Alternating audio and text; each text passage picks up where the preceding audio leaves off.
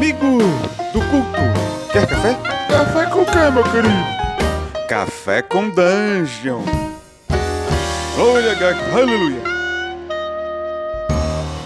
Bom dia, amigos do Regra da Casa! Estamos aqui para mais um Café com Dungeon, na sua manhã com muito RPG. Meu nome é Rafael Balbi, eu já estou bebendo meu café ovelha negra delicioso aqui, azul, porque azul é a cor do baralho que eu jogo de Magic, e a gente vai falar desse Lord Magic aplicado no D&D, mais uma vez abrindo a D&D Cyclopedia com Sembiano, Brave Sword e Jefferson Caldaresh, em R de Ravnica. A gente vai voltar para a parte 2 dessa análise aí de Ravnica, que teve há mais ou menos um mês atrás aí, então cola com a gente, vamos ouvir esses caras aí apresentando esse cenário pra gente. Lembrando só que você pode também amanhecer tomando um café delicioso como esse, então, para você pegar o teu Ovelha Negra, você pode ir lá em ovelhanegracafés.com.br e utilizar o cupom Dungeon Crawl. Se você for assinante, é só me consultar que eu te passo um cupom ainda melhor. E aí, cara, assim, você tem além de tudo um abatimento para tomar esse café delicioso aí que vale muito a pena. É mais acessível do que provavelmente você pensa. E, bom, é, fora isso, eu queria lembrar, antes de chamar essa galera, que você pode se tornar um assinante do Café com Dungeon a partir de 5 reais. Com cinco reais você ajuda a gente a bater a próxima meta, que libera semanalmente a nossa coluna de Cutulo. E além disso, é, a gente se aproxima de fazer o nosso documentário de RPG. A gente vai fazer uma pesquisa bem extensa sobre o RPG desde os dos anos 70, desde antes ali do D&D, né, daquela cena robista que deu origem ao, ao, ao, RPG, até os dias de hoje, passando pelos principais designers, movimentos. Então, dá esse help aí cola aí no picpay.me barra café com dungeon, ajuda a gente e ainda concorre a sorteios dos nossos parceiros, é, também recebe conteúdo extra, então simbora. Vamos lá? D&D Cyclopedia, simbora lá, Simbiano, Brave Sword, Jefferson Caldaresh.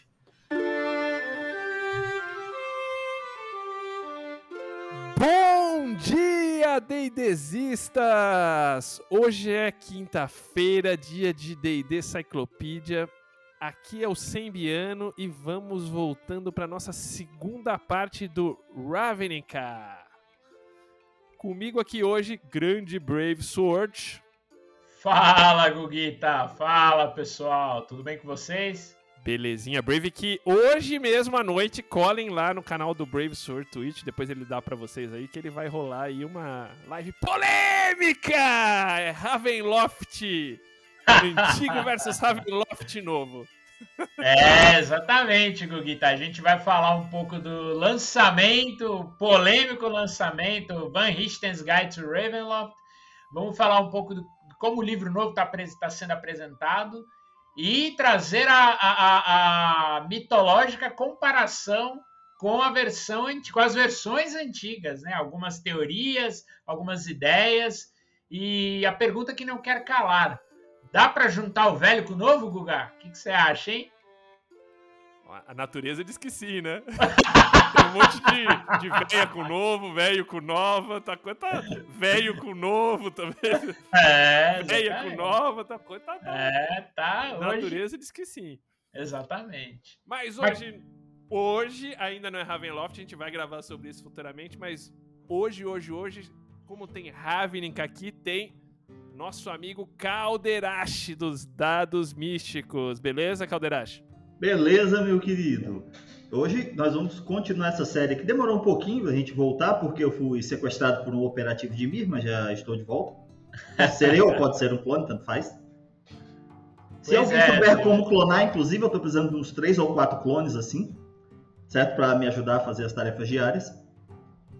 Com certeza. O ruim é o clone achar que é o real, hein, Caldeira? Aí dando. Se ele escrever minha tese, ele pode até me bater, meu amigo. Eu sei que é Magic, mas isso aí que o Brave falou chama-se Síndrome de Manchum. É, a Síndrome do Manchum, exatamente. Cara, o, o Manchum sofreu com isso, realmente. O famoso Síndrome de Manchum. Mas, é. voltando aqui ao nosso, nosso episódio de Ravnica, a gente, no último episódio que a gente conversou sobre isso, é, pode ver aí o Ravnica 1, passamos aí, acho que, meu, cara, uma reguaça no lore de. Entramos até tipo com alguns conceitos de Magic mesmo, como isso está tá refletindo em termos de lore. Hoje a gente vai ver como isso se reflete nas regras do livro Guildmaster's Guide to Ravnica pro D&D, tipo, que foi o primeiro livro de Magic, agora já tem o Teros, tem também aí uns PDFs com os, com cenários, a gente fala um pouquinho disso também no fim. Uh, mas esse foi o primeiro livro, livro mesmo, né? E, e, que traz aí algumas mecânicas que a gente vai, vai, vai comentar, algumas mecânicas próprias, inclusive. Mas, Calderache, velhão, conta pra mim, classe, subclasse, background, o que, que tem de novo e tematizado por aí no livro? Cara, seguinte, classe, subclasse, quase nada. Nós vamos ter aí duas opções, né? O domínio da ordem, que foi apresentado primeiramente no Nef da Arcana, certo? E o círculo do esporte, dos esportes. Estão fechados dentro desse produto. É o que seriam as novas opções de classe, certo? Agora, quanto a background, aí eles exploraram bem eles fizeram o que o Magic faz muito bem, que é juntar a mecânica com a lore. Você, quando você lê os backgrounds, você entende o que é um personagem que faz parte daquela guilda. Você não precisa ler o resto do livro. Quando você lê um background, você entende. Ah, agora eu saquei qual é a parada desta guilda. As opções que nós temos é uma opção apenas, infelizmente só uma opção de background para cada uma das guildas. A gente vai ter funcionário Azorius, legionário Boros, operativo de Mir, agente Golgari, anarquista Gru, engenheiro Izzet, representante Orzhov, cultista Rakdos, iniciado Celestia e cientista Simic. Até os próprios títulos já remetem bem às funções da guilda. Mas, por exemplo, vamos pegar aqui é, o operativo de mim, certo? Você é um espião, segredos e desinformação são seu poder. Você se esconde na sombra, se infiltra em outras guildas e rouba segredos mais preciosos, sejam eles escritos em diários trancados ou escondidos na mente de alguém. Mesmo você pode ou não estar ciente das razões por trás das suas missões. Às vezes, o único propósito da missão é ocultar a motivação por trás de outro ataque realizado em uma parte diferente da cidade ou mesmo espalhar o medo. Como parte de seu trabalho secreto na casa de Mir, você mantém uma identidade falsa como membro de outra guilda. Lembra que eu falei que o Dimir lida com informação e desinformação? Eu estava tão cansado naquele dia que nem peguei a piada do gabinete do ódio, mas é bem gabinete do ódio mesmo certo? Qual é a questão? Muitas vezes, as próprias pessoas que são da casa de Mir não sabem que são da casa de Mir. E se sabem, não sabem qual o seu propósito dentro da casa de Mir. E isso já regula um pouco. Você tem uma identidade falsa dentro de outra guilda. Você não é um membro operativo de Mir. Você é um membro operativo de Mir e um iniciado Celeste. Oh, que certo? legal.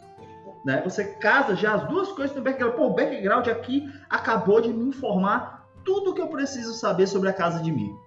Tá aí, seis linhas aí, eu já entendo a casa de mim. Visto é que eles fizeram muito bem. Aí, é o que é que tem mais, né? Você escolhe uma guilda secundária, ou você pode determinar essa guilda aleatoriamente. Essa associação secundária de guilda determina uma parte do seu equipamento inicial, olha, a mecânica está sendo informada, né, pela Lore. Uhum. Você tem o seu equipamento inicial de Dimir e você tem o seu equipamento inicial da outra guilda. Você infiltra sua, é, você se infiltra nessa guilda secundária para aprender segredos, manter o controle sobre as atividades dessa guilda ou mesmo para minar essa guilda por dentro. E aí quando você pega as histórias, né, dentro da lore de Ravnica, poxa, isso foi feito milhares de vezes pelos Jimmy. Né, essa infiltração, né, inclusive na lore atual nós temos uma personagem que é a Rata, que ela é uma Gru, só que ela está infiltrada, é, ela é uma infiltrada e ela não sabe. E aí, de vez Nossa. em quando, o que é que o Lazab faz? dá um comando mental e ela troca de lugar com o, Micro, que é o Mirko, que é o ah. vampiro campeão de Mir. Aí simplesmente a, a rata tem uma maldição que se você não é amigo dela, você não consegue ver ela. Ela é invisível para quem não é amigo dela. Ela é amaldiçoada. E aí, ela é a perfeita infiltradora. E aí o que, é que acontece? Ela tá, ela pensa que é Gru, reside com os Grus, é de família Gru, e de repente ela tá num lugar que é interessante. O Lazav, que é o, o mestre de guilda, quer fazer um ataque, ele dá um comando mental e o micro aparece. Né? Faz o ataque e na verdade quem tá lá é a rata. Né? Essa é a pegada de Miri, o background informa isso. Isso foi muito bacana na escrita desse livro. Eles pegaram um pouco, não vou dizer, ah, não. Ravnica é um jogo onde toda a mecânica é informada pela lore. Não. Mas a gente vê isso, e eu sempre senti falta disso em Dungeons Dragons. Né? A gente já vê uma coisinha puxando a outra. Né? Não, e eu acho que esses backgrounds, assim, tipo, como estão escritos diferente de outros livros, eles estão muito mais profundos, né, Brave? Me deu essa, essa impressão também, assim. Você pega background, normalmente tem lá alguma referência tal, mas esse cara tá, tipo assim, emaranhado no processo do jogo mesmo, como diz o Calderache, né? É, eu concordo. A, a, construção dos backgrounds dentro do contexto da, da, do cenário, das guildas, ela, como o Calderache exemplificou aí super bem, ela é muito é, é, inserida, né? Quase aquela coisa é, costurada mesmo junto com o cenário. É, e são é, backgrounds bem específicos, né? São, são institutos, né? Os, seja o cientista, seja o artífice, seja o, o iniciado, né? Eles são institutos que estão dentro da, da própria qualificação da guilda. Agora, uma coisa que eu acho que pega, que também me chama a atenção, é, apesar do livro não ter muitas regras, como você bem colocou, o, o Calderas, é, o Magic ele tem é, uma mitologia nos planos muito curiosa, com raças, com bastante ideias novas. E é legal que essas raças estão aqui, não estão? Fala um pouquinho mais delas pra gente. Olha, é, eu acho que isso é a benção e maldição do livro. É porque o que acontece? Ao mesmo tempo que você apresenta raças novas e muito interessantes, é, quem é fã, quem conhece, sentiu falta de muitas outras raças. É, né? É, ficou faltando. Né? Por exemplo, o que é que nós temos né, de clássico? Elfo, humana, certo? São, é, é o lugar comum, né? Goblin muitas vezes também está no lugar comum. Aí nós vamos ter o quê? A raça Centaura, a raça Loxodonte, a raça Minotaura, certo? Os híbridos e híbridas de Simic e a raça, e a raça Valdaquiana, certo? Então, essas são as raças que estão, mas aí tá faltando raça. Né? É, Ravnica é muito diversa. O pessoal, a primeira coisa que o pessoal criticou bastante foi você não poder jogar com vampiro. Porque vampiro é um clássico da Orzhov. Né? E a ilustração da Orzhov é uma vampira. Ó, oh, que legal. Mas, ah, Aí, bom. Ó, ó, agora chegou é, Agora, é, isso que eu ia falar. Com vampiro já dá pra cumprir essa tarefa é, aí. Dá, dá, né? dá, dá pra cumprir. Né? Legal. Né? E, é, como a gente falou, né, a gente tem uma divisão aí, por exemplo, é, a raça élfica. Né, a gente tem uma divisão. Tem os Devrakin, que são os elfos em Golgari. A gente também tem a raça élfica lá na Guilda Simic, que já tem uma outra cultura diferente, certo?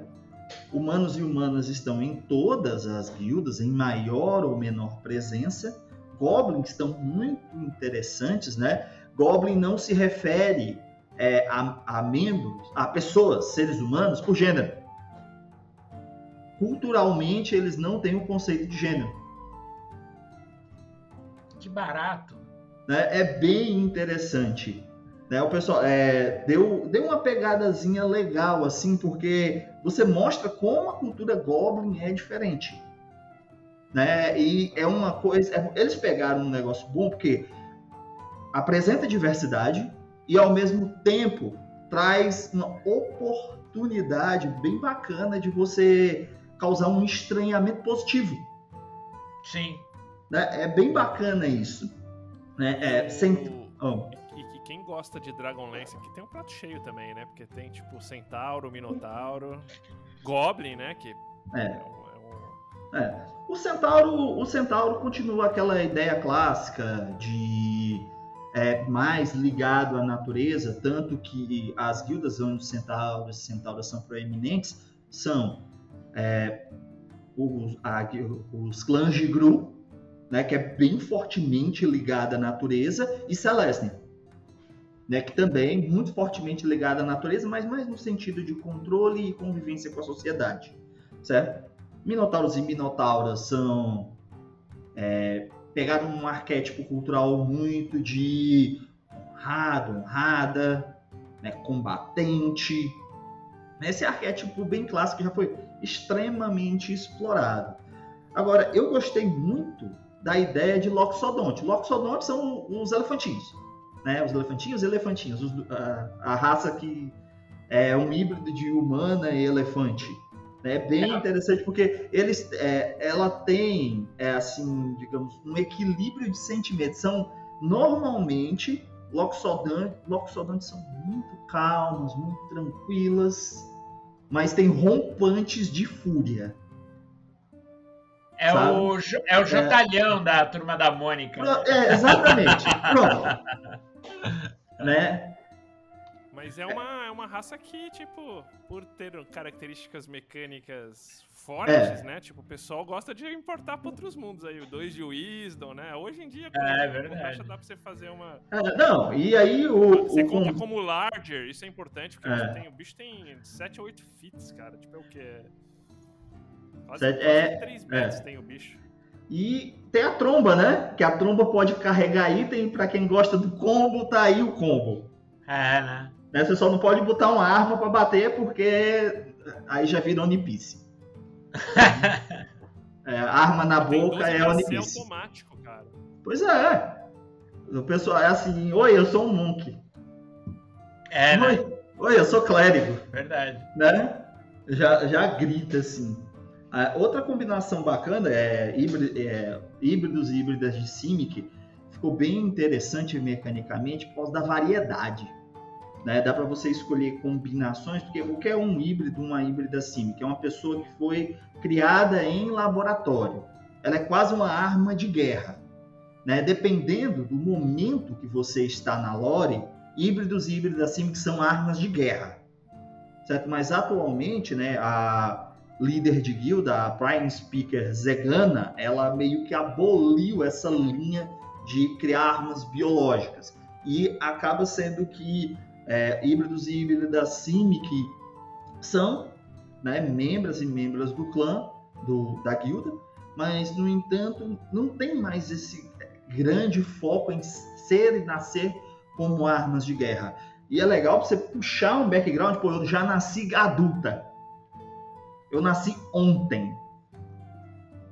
Sabe o que é uma pessoa que nasceu ontem, nasceu adulta, com, sei lá, guerra, guerras, cauda, uma, um manto que na verdade é tipo um planador, né, inspirado com uma raia, com partes é, feitas de muco, né? além de ter várias opções que torna mecanicamente o personagem é, bem diversificado, é quase que um canivete suíço, né, dando várias opções. Pode pegar uma, uma capa de manta, cara, tipo de animal, né? Pois tipo, é, é, é, muito louco.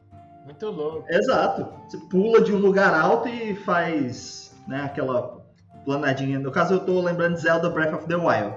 Tava jogando hoje, eu descobri que eu não sei mais jogar Zelda Breath of the Wild depois de dois anos.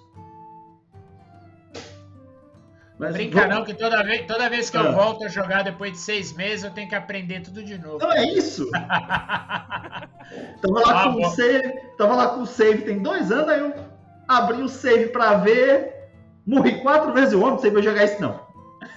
né? Mas saindo do planador de Zelda Breath of the Wild. ah. Não, não, é isso aí, tipo, acho que o, tem um planador, você tem, tipo, aqueles. Você pode, tipo, implementar garras, né? Eu acho que é bem interessante que é um tipo de, de, de raça, né? Que você pode implementar uhum. em qualquer outro. Qualquer outro cenário que não. Que, mesmo sem a lore, Eu acho uma mecânica legal pra você colocar, tipo assim, sei lá, num Forgotten e tal. Uma coisa você pega um Ravenloft. Assim, é, você pega um Ravenloft, pô, você traz aquele arquétipo do monstro de Frankenstein, tá ligado? Você puxa esse arquétipo e já tem uma base mecânica para trabalhar em cima. Né? Fica é algo interessante. A, a raça Valdaquiana, que é uma raça original de Magic, né, o híbrido Simic também, ela, eu acho que de todas as raças que são apresentadas, fora humano, a raça humana e a raça élfica, né, ela é a, é a mais presente no multiverso de Magic. É, ah, ela tem outros. Ela tem outros. É, é, é, tem poucos cenários que não tem a raça valdaquiana. Ela é muito presente mesmo. É sempre ligado muito a artefato, muita ciência. Valdaquianos, para você que, nos tá, que está nos escutando, se você não sabe o que são, pensa no Blumen Group. Exato. Blumen Group. Né? E é, é assim, é, é, é uma raça interessante, porque é uma raça muito curiosa. Né? É, por exemplo, se a gente pegar a base das ideias que são utilizadas no Magic, basicamente o que é um ser valdaquiano? É um cientista.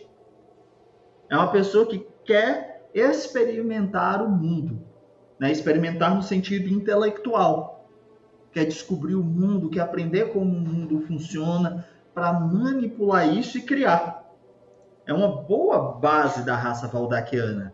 Se torna bem interessante para quem quer, por exemplo, é, o pessoal joga é, de valdaquiana tanto Simic como Azorius, que aí está interagindo com as leis, também é bem interessante, e também da Liga Izzet. Né? Mas ela tem bem esse padrão de ser assim, ligada a experimentar o mundo intelectualmente. Isso é bem bacana, né? É bem diferente até. É quase como se fosse uma raça de intelectuais.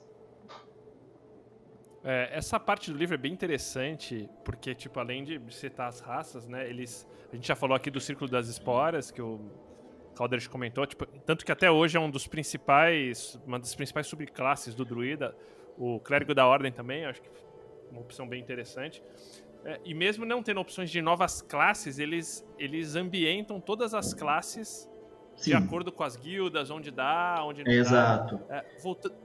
E nesse, nessa pegada, voltando nos elfos, é, me tira uma dúvida que eu fiquei. Me dá uma impressão que os elfos não são tipo um povo unido, eles são meio separados nas guildas. Tipo, sim, sim, assim. são. Cada tipo de são elfo. culturas separadas. É, são culturas diferentes, né? É. Acho que inclusive. Se você esquecer a palavra elfo, você trata como raças diferentes.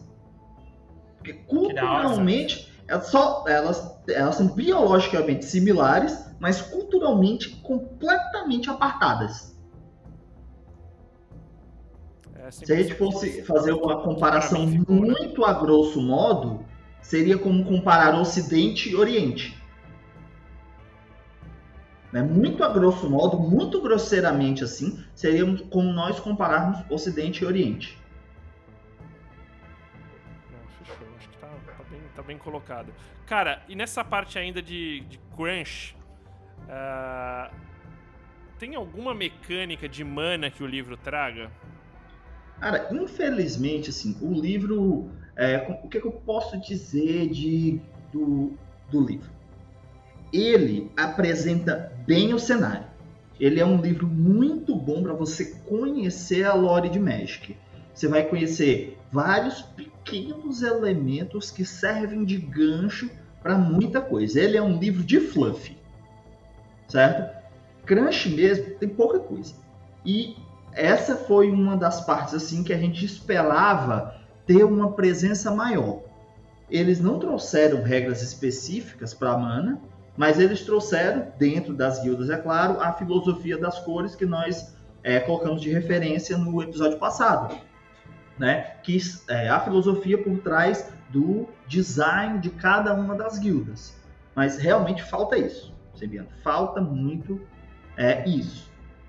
Né? Trazer a mecânica de Magic. Ela já tá, ela vem em várias edições e está aí no livro do mestre como uma regra de pontos de mana, bem lembrado, né? Que dá pra gente dar uma carinha de Magic, né?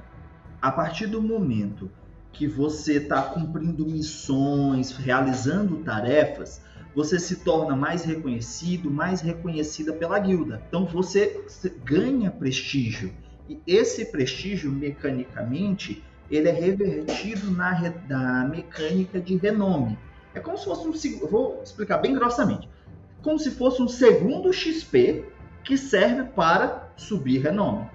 Certo? À medida que você vai cumprindo missões, você vai ganhando e acumulando esse valor. E quanto mais você tem, certo? Maior é o seu posto dentro da guilda, mais reconhecida você é, certo? Mais favores, mais recursos da guilda você consegue reunir, né? Isso, é, como eu disse, informa bastante é, aqui é, Guildmaster Guide to Ravnica veio. Veio para trazer o cenário, né? E isso é uma das coisas muito boas. Eu acho que o que nós já falamos de background e com certeza essa parte de renome, certo? E esses cargos, essas patentes, né? Que você vai conseguindo, isso vai ficando muito legal, porque vai demonstrando o seu desenvolvimento, né? E, consequentemente, o desenvolvimento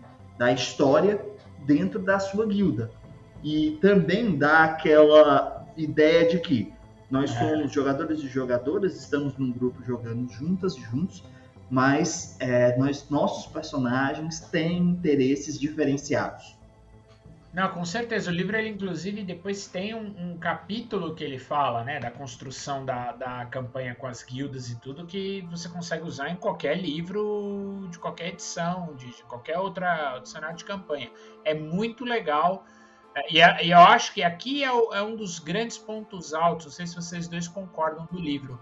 Tudo que ele apresenta, mesmo a estrutura narrativa, o capítulo de criação de aventuras, ele está muito intrinsecamente ligado com o lore do cenário de Ravnik. Então, quando ele fala lá de como criar as aventuras, ele sugere aventuras com base de guildas, é, é, é como você tratar uma guilda como é, é, é, protagonista ou antagonista. E isso é outro ponto que eu acho que está bem em pauta com o que está se debatendo. Né? As guildas não são exceções feitas a algumas, talvez, mas elas não são todas inerentemente más ou intrinsecamente boas. Você pode. E aí eu acho que são, são ferramentas interessantes. Pô, eu vou fazer uma aventura com Orzhov, protagonista, e um Selenia de antagonista. Olha que legal. É, você, você, ele te dá opções para você né, usar todas as guildas de diversas formas é um produto que você vai comprar que ele não vai te apresentar muita opção genérica.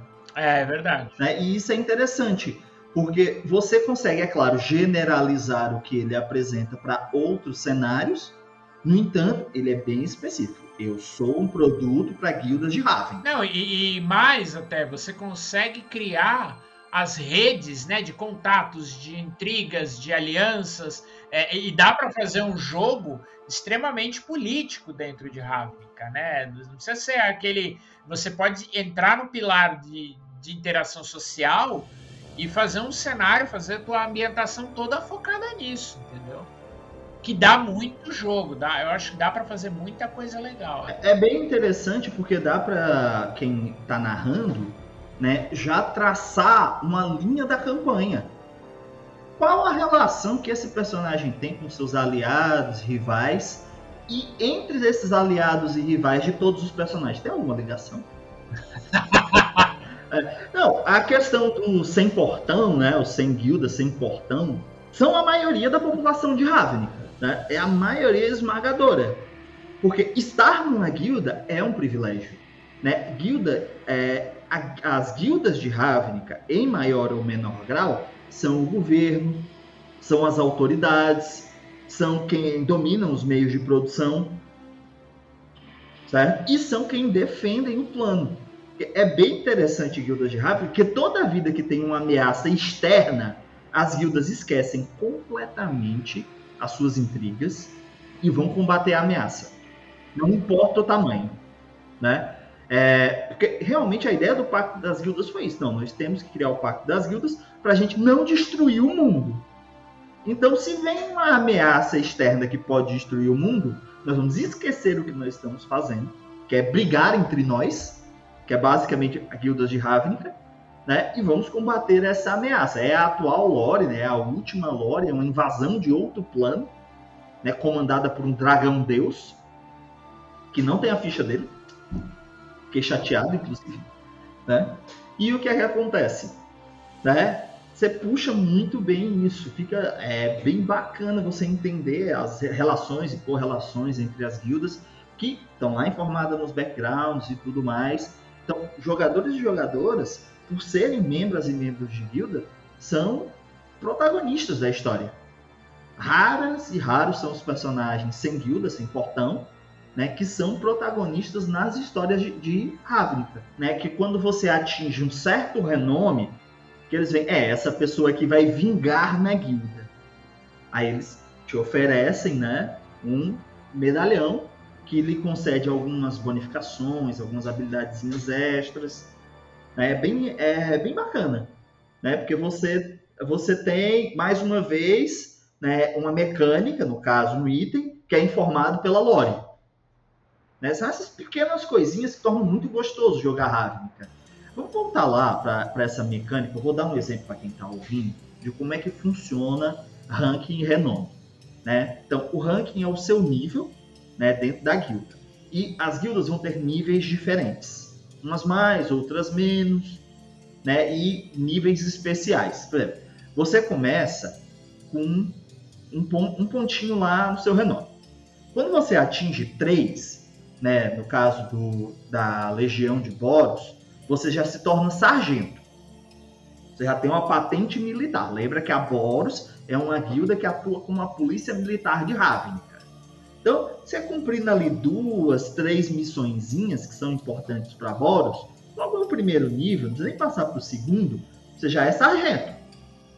E aí o que acontece? Você já tem, você já tem autoridade, né? lembra que a Boros é hierarquia militar, Portanto, quem está abaixo de você, certo? obedece a você.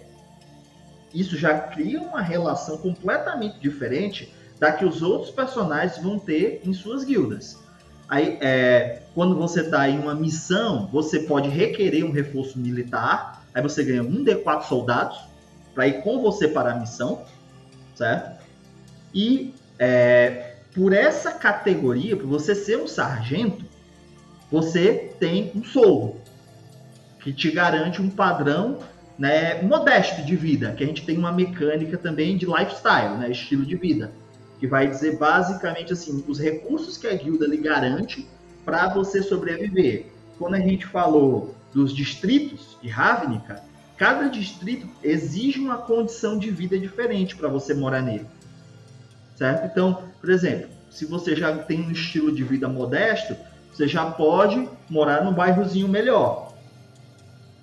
Certo? Aí a gente tem, por exemplo, uma outra role especial, que é quando você tem é, renome 5 e já tem de, é, já está de quinto nível. Você já pode ser um Skyjack, que é basicamente você tem um pássaro roca anabolizado, que é sua montaria e você patrulha os ares. A gente lembra o quê? Que a Boros é comandada pelas anjas. Então, o que, que acontece? É, existe um patrulhamento também aéreo. Aí tem essa role especial que você ganha esse pássaro roca muito específico para fazer a patrulha aérea da cidade. A gente também tem o Jack, que vai trabalhar como se fosse a corregedoria da Boros. Ela vai investigar a atuação da própria Boros para garantir que ela não esteja, é, digamos assim, utilizando o, a, o seu monopólio legítimo da força, né, de forma indiscriminada. Então, são agentes que vão atuar dentro da guilda para garantir que o trabalho da guilda seja justo. Aí no ranking 2, né, já com renome 10, você se torna brigadeiro. Você também pode ser guarda da Morada do Sol. A Morada do Sol é a guild house da Boros, certo? Aí você ganha você pode se tornar também capitão, capitã e chegar até o rank 4 com renome 50, certo? Para ser comandante na legião de Boros. Basicamente, comandante, a comandante é a campeã, né? Comandante se assume a liderança das principais guarnições. O próprio livro vai dizer quais são essas principais guarnições, que inclui o Parélio II, que a gente falou, a fortaleza voadora da Boros, certo? E o seu personagem, a sua personagem, vai adquirir um grande poder nas mãos. Não é só o personagem que se torna poderoso, poderosa. Você tem recursos. Você tem é, toda uma história. Você é uma das principais pessoas daquela guilda. Você é o líder de guilda? Não. Você é a líder de guilda? Provavelmente não. Mas você é uma pessoa que é reconhecida, tem renome e prestígio e tem os recursos da sua guilda à sua disposição. Eu acho que isso torna muito diferente jogar Ravnica, porque é um nível de poder que você pode explorar, principalmente de forma política, muito interessante e que vai colocar jogadores e jogadoras é, em certas posições antagônicas de acordo com é, o desenvolver da campanha. Certo? Quanto mais você vai fazendo e mais a política vai engrenhando aquele, aquela história, mais as, as relações antagônicas entre as guildas vão aparecendo e jogadores e jogadoras vão ter que mediar essas situações. Bom, Calderache, acho que a gente deu, cara, tipo, uma, uma bela olhada nas mecânicas, falamos até um pouquinho dos itens mágicos, tem até alguns itens mágicos bem específicos também, além, além do que a gente comentou aí, o Charmes. Mas, assim, para quem curte monstro, esse o desafios aí, né? Fichas de monstro entender. Esse livro é um prato cheio, né, cara? Cara, o livro tem 77 monstros. Além de uma aventura e tudo isso que a gente já falou. Né? Então, o que acontece? Todos os líderes de guilda têm ficha. Certo? Então tem aquela história de, não, tem esse personagem aqui, mas a ficha não existe. Tá? E se tem ficha, nós mata. Tipo, Jogadores acabaram de pensar nisso. é, tipo, Tipo o TPK da, do meu grupo, que a pessoa ainda não fala comigo por causa do TPK, viu? Ainda estão chateados. Então, você vai ter o quê? Todas as principais figuras, que são líderes de guilda, certo? Você vai ter os campeões de guilda e criaturas que são, né, é, icônicas de cada guilda. Por exemplo, é, para Boros, o que é icônico? Anjos. Então a gente vai ter Battle Force Angel, né? a gente vai ter é, as crases, que são o, as categorias de experimento do CIMIC. Tem a, é, a categoria 1 crases, 2 crases, 3 crases, que são criaturas, né, que são as armas de guerra da CIMIC. Né, elas são categorizadas como se fossem experimentos científicos. A gente vai ter, por exemplo, é, tem anjo na Boros? Tem, mas a Rosov tem anjo. Então, Death Pact Angel também tem ficha da, do, dos anjos da Orzhov.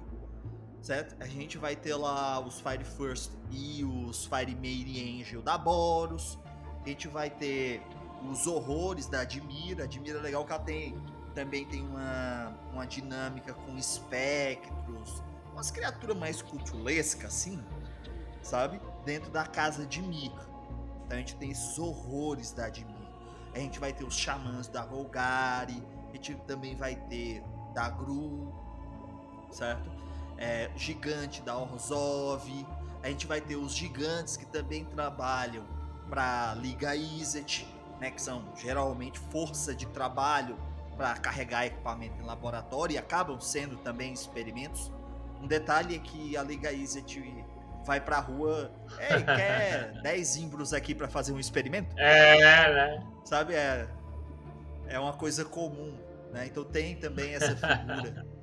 né? Aí tem dentro da Ractus, tem os performistas da Ractus, a galera que faz shows. Cara, isso é muito louco. Tem ah. um lance aqui que é o Ractus Carnival. É o Carna Fúria, tipo, Carna Fúria. É literal. O, o, Brave, tipo, é junta seis, seis, seis doidão da Ractus, começa a fazer aí uma. Fuzuê grande. Tipo, o Fuzuê meio na rua, tipo, meio, meio centro de cidade. Não, sabe aquelas performances meio centro de cidade? Daí, cara, começa a surgir fogo do, da puta que eu pariu, tipo, vídeo. Tem, Brave tem Lair Action a parada. Mais uma vez, a gente tem o que? A Lore informando a mecânica como ela deve agir, né? Então, a gente vai ter, a gente também, mais uma vez, aqui não vai ter muito. Alguns desses monstros, tipo soldado. Soldado é extremamente genérico, né? Mas ao mesmo tempo a gente vai ter Vorme, que é uma criatura é, como se fosse o verme púrpura. Né? Só que elas podem ser domesticadas. Inclusive, a, a guilda Celestia usa né, como montaria. É, tem umas espécies de transporte que esses vormes gigantes são utilizados como se fosse um trem. Tem as cabines em cima do vorme, aí tu entra e o vorme sai, cavando ou indo por cima da terra como um trem. Né, que é coisa da a Celestia. Ah, uma pergunta, Calderas. Esse, esses, esses, esses bichos aí, eles são mais das cartas ou mais do lore? Cara, tá no lore e tá nas cartas. Né? Você pode, ah, todas as ilustrações, eu acho que eu não me lembro de ter ilustração original nesse livro. Eu não me lembro de ter. Ele é todo das artes Ó, de Magic. Pra mim é tudo é. original é. porque eu nunca tinha visto. E é animal, cara. Tipo, arte, a arte é bem foda do livro. É. Assim, é, pro pessoal que procura arte para ilustrar coisas das suas sessões caseiras de Dungeons Dragons, é muito normal que você esteja utilizando artes de Magic. É muito normal. Até onde eu sei, eu acho que o Brave teve comigo nesse papo uma vez, um papo na Gen Con. Não lembro com quem foi, mas tipo, digamos assim, dentro da Wizards, tipo, você ser artista de Magic, acho que é um. Assim, me parece que Magic paga mais, é. né, Brave? Me, me, me, dá essa é. sensação. Que, já tipo, pagou é um... mais, já pagou mais.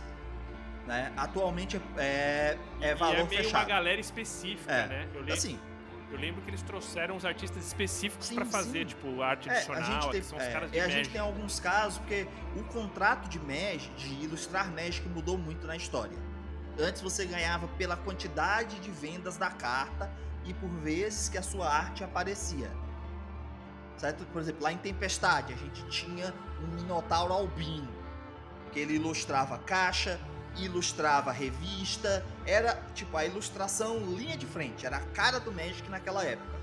Aí essa pessoa que ilustrou ganhava muita grana. Aí hoje não, eles compram a arte. Você faz e é tanto. É, não, é. Certo? Pô, o cara que ganhar por carta aqui tá é feito, assim, né, cara? É, os contratos mudaram não, bastante. E olha que você tem, e olha que você tem a arte do Tyler Jacobson, por exemplo, daquele Drizzt que ele fez pra coleção nova, que tá, acabou de tava avaliado em 40 mil dólares no leilão. A gente tem Não, artista, por exemplo, é, a Rebecca Gray, que ela usava aquarela. Ela fazia todos os elfos do Magic até uma certa época, assim, dentro de um determinado período.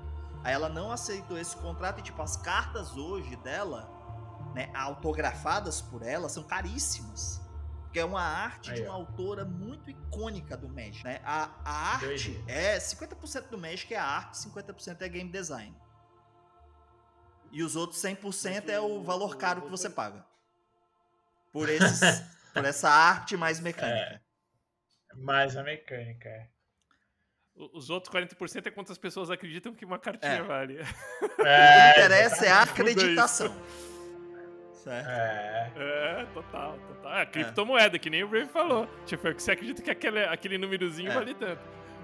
O, voltando para os monstros, o que eu achei interessante é que, você, que nem você falou, tem 70 e poucos monstros aí. Uh, e de criaturas mais básicas, mais tipo soldadão mesmo, até os, os líderes de guilda, que são, cara, são tipo naipe, criaturas mais. Se você junta no multiverso DD, naipe, criaturas mais sim, poderosas sim. no multiverso DD. Dá tapa na cara do. do, é. do Demogorgon. E é engraçado. É, uma coisa que é engraçada é porque você tem, tipo, líder de guilda que você olha e diz isso aqui é fraco. Ao mesmo tempo que você olha a ficha do Niv Mizzet. Né? Então, é, o poder em si, o nível de desafio, né, não determina a importância dentro do jogo. Porque, tipo, Obzedat, que é o conselho fantasma que orienta a Guild Orzhov, é, se eu não me engano, nível 8 de desafio.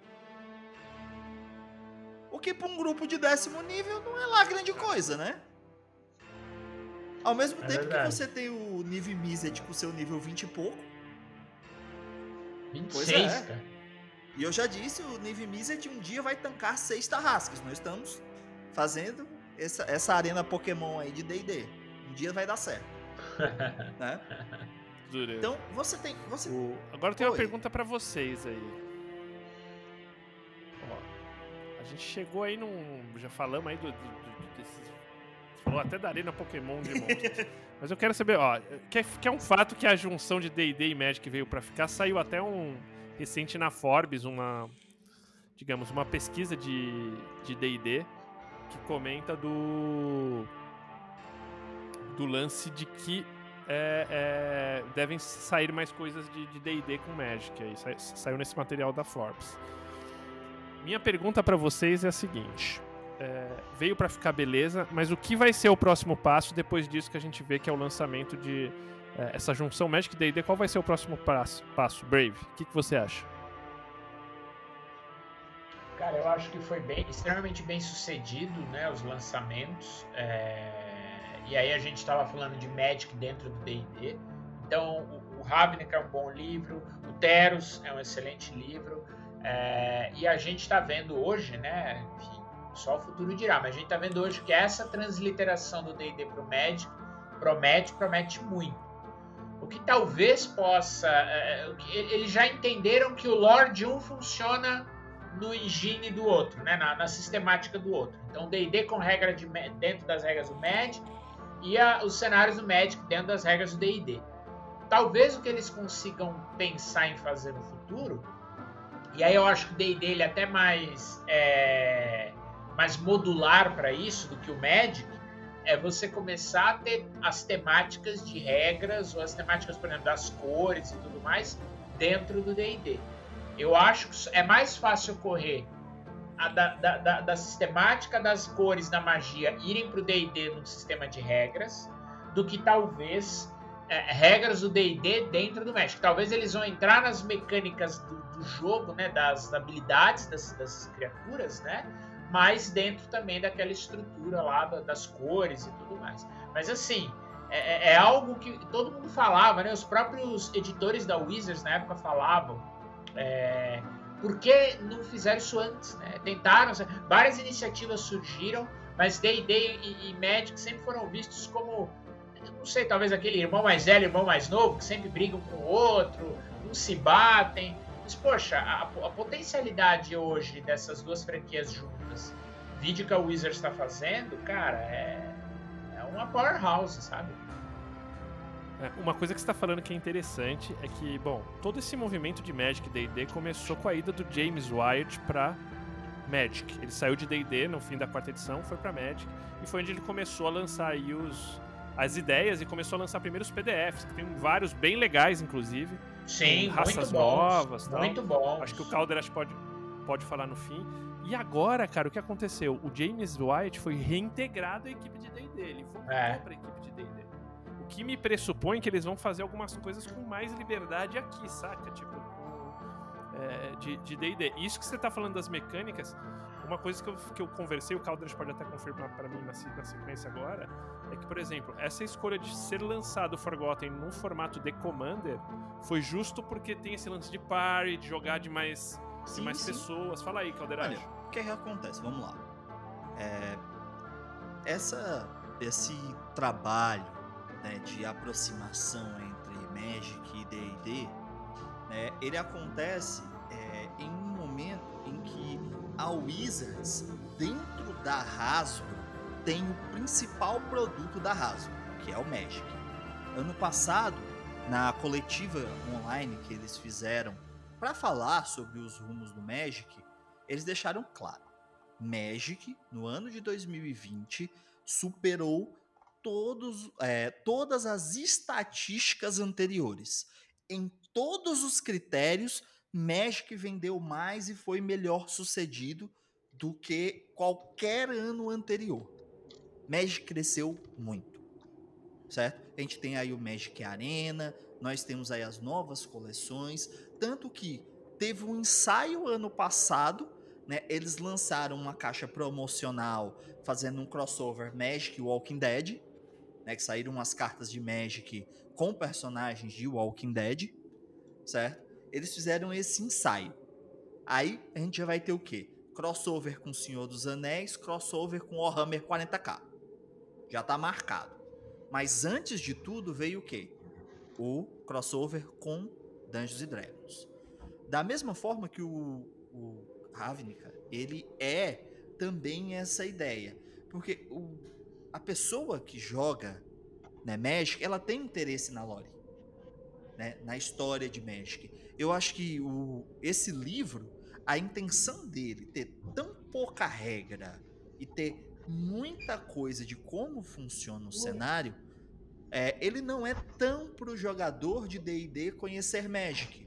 Ele é mais pro jogador de Magic conhecer D&D. Porque o que é que o jogador de Magic vai querer com um livro que tenha Magic? Ele quer história. Então, é, esse produto, ele foi um produto para aproximar o pessoal do Magic ao D&D, que estão ali casados. Na empresa, é dentro da Wizards, né? A gente tem a parte que cuida do Magic, a gente tem a parte que cuida do Dungeons Dragons. E eu acho que essas partes sempre, né, estando dentro da mesma empresa, sempre tiveram algum nível de diálogo. Certo? Só que parece que esse diálogo está cada vez mais se estreitando, estão se aproximando. E aí, com né, o anúncio e o lançamento vindouro da coleção Adventures in Forgotten Realms, né, isso fecha o cerco. O pessoal tá trabalhando junto. Não tem como o pessoal do Magic tá produzindo uma coleção de Dungeons Dragons sem trabalhar em conjunto com Magic. Da mesma forma com Dungeons Dragons, né, os dois grupos. E da mesma forma que o não foi o pessoal de Magic que escreveu o Ravnica.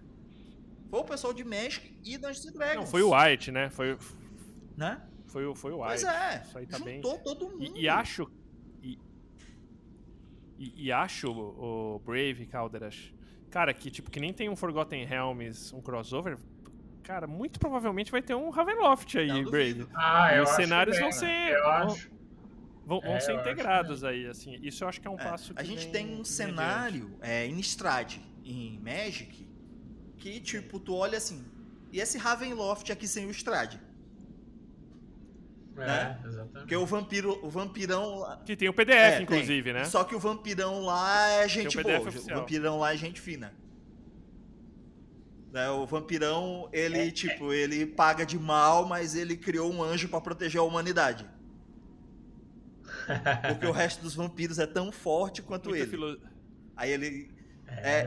É, a ideia dele foi que eu sou um vampiro, eu preciso de sangue mortal. Se os mortais acabarem, eu tô lascado. Vou criar uma anja mega poderosa pra proteger os mortais, porque os mortais precisam venerar alguma coisa, porque além dos vampiros tem os lobisomens. Né, servindo de ameaça pra É humanidade. Hashtag nunca critiquei. É. Um verdadeiro visionário, é. ué. Ele foi bonzinho com as aspas do tamanho de dois carros, assim. A linha é muito essa aí, né? Tipo, esses crossovers, que nem você falou, esse diálogo aumentando. É, que nem tem filme de D&D, Calderache, tem acho que animação de Magic pra sair Cara. também, né? Nessa empresa de... A, pra quem não sabe, a Hasbro que tem uma empresa chamada U1 que está, tipo, é, coordenando... a- É. como se fosse a Warner Media, assim, na minha, na minha cabeça. Que nem a Warner Media leva os filmes da DC e tal, essa U1 vai, vai Não, soltar é, o- filme de D&D, A animação de série Magic D&D. ia ser dirigida pelos irmãos Russo. Que são dois jogadores de Magic, inclusive. Só que aí o que é que aconteceu? E de D&D também. aí o que é que aconteceu? Parou-se de falar nisso.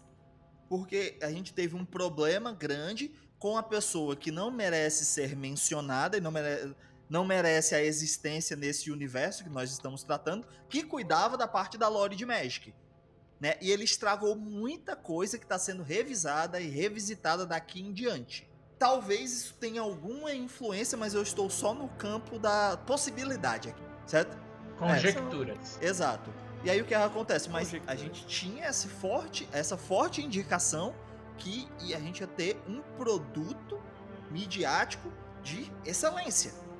Porque afinal estamos falando de irmãos russos. Né? E Sim, sim, sim. esse projeto tá meio silenciado. É, vamos ver o que vem aí, né? E você, Gugita, o que, que você acha? Cara, eu acho que vai, vai descer. Cara, essa Yuon, a Hasbro não comprou uma empresa à toa. Ela comprou essa parada aí pra, pra mandar ver, cara. Pra... Tanto que você viu, os caras mal começaram a filmagem do filme de D&D, já falaram da série de D&D, eu já ouvi falar da animação de Aí Magic. daqui a pouco vai começar Ah, o aí multiverso, vai. o Wizards verso. É, é, eu É. não duvido Aí nada. junta não. com o Hasbro Verso e a gente vai ter um crossover de D&D com Transformers no cenário de banco imobiliário. Um G.I. Joe. É, E J. Joe, também. por favor. Optimus Prime, Vale Dritz, dizer, já tem Comandante um pequeno Cobra, pônei. Little Pony é o grupo. Formei a party aqui. Tem que ter o Comandante Cobra, viu? E o Lord, Sot. Ah, Lord Sot vai É. ter a versão Baby chamado Sotinho. Sotinho. Isso vai ser aqueles bonequinhos que é o cabeção do Elmo. É, exatamente, exatamente. O- Bom, pra finalizar, Calderacho, onde a gente acha material de Ravnica é, adicional pro D&D? Porque, tipo, tem um livro, né? E o livro tem uma aventura. sim, sim. Eu sei que na. DMs Guild tem, a tem uma continuação é, tem uma continuação oficial dessa, dessa aventura, você pode comprar lá, inclusive. É, e, e lá eu sei que tem muito material de fã criado também.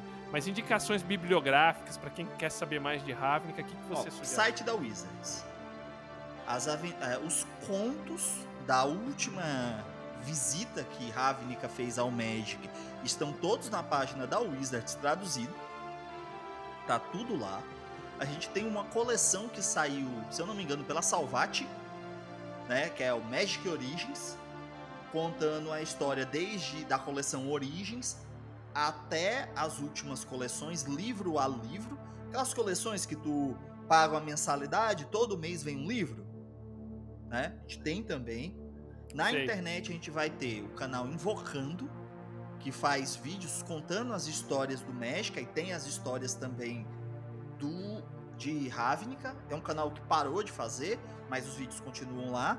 A gente tem o canal Formato for Fun, que tem também bastante material, né? A pessoa lá já contou toda a história de Ravnica, tá toda contadinha, se eu não me engano, são 12 vídeos. Desde a. que foram nove coleções. Foram Caraca. nove coleções com, Ra com Nossa, Ravnica. Ravnica é o mais amado. Sim, é, o- é a coleção de Magic que, que ninguém coloca defeitos. Ravnik é o Forgotten do Magic? Podemos dizer que sim. Em, em Em popularidade, tá? popularidade, Quero popularidade, com certeza. A Ravnica é. a coleção popular. Não é a que vende mais. Mas ela é a mais popular. É muito difícil do pessoal, é, digamos assim, falar mal de Ravnica. Né? Dizer que ah, eu não gosto das combinações. Não, muito difícil alguém que não gosta das mecânicas de guilda. Certo? Pode ter, uma, claro, uma crítica ou outra, mas sim, Ravnica seria popularmente o Forgotten de Magic. Boa. Legal.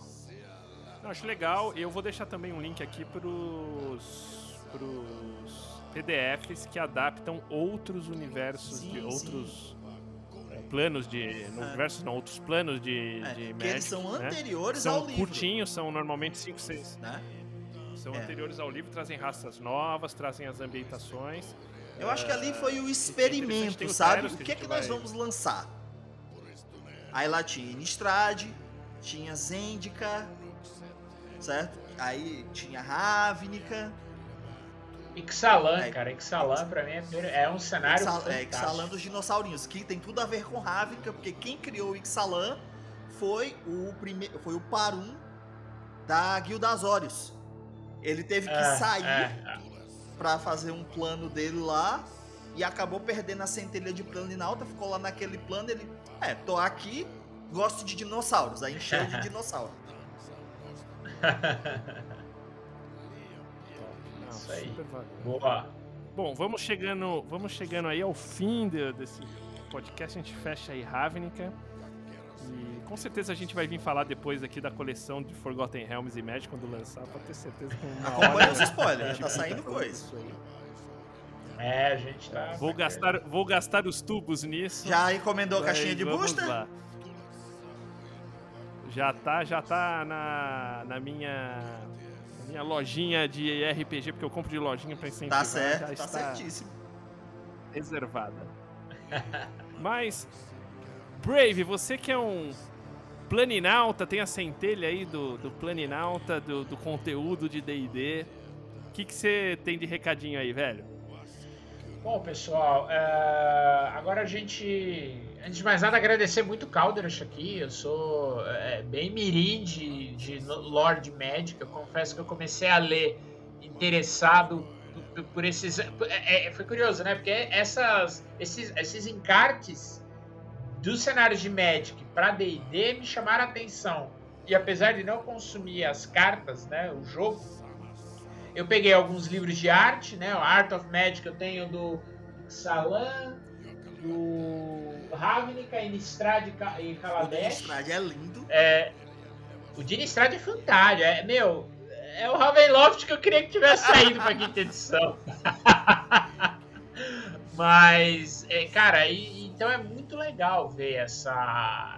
E tirar um pouco, né, daquele, daquele bairrismo, né? Às vezes a gente é meio bairrista tem que aprender mesmo a, a, ver os cenários, aproveitar as ideias, aproveitar o melhor da, da do, desse lore, desse conhecimento, né, dessa produção de conteúdo.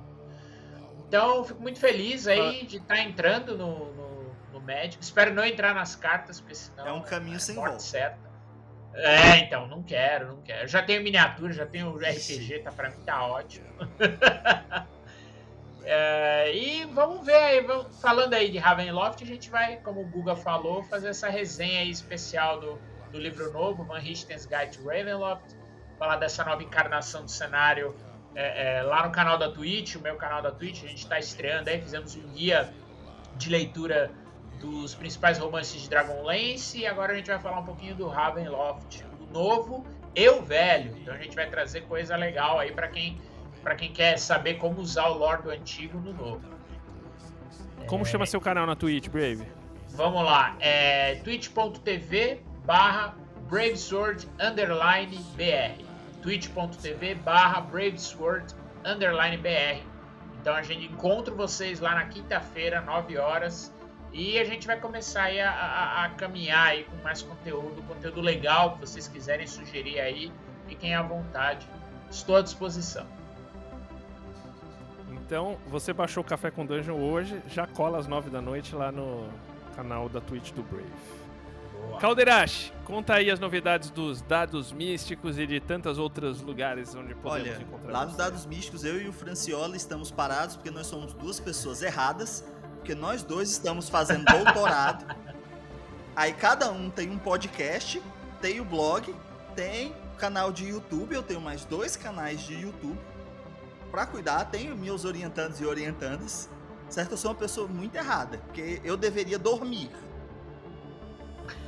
Mas como dormir é pros fracos, a gente vai produzindo lá no Dados Místicos. Então tá um pouquinho parado, a gente...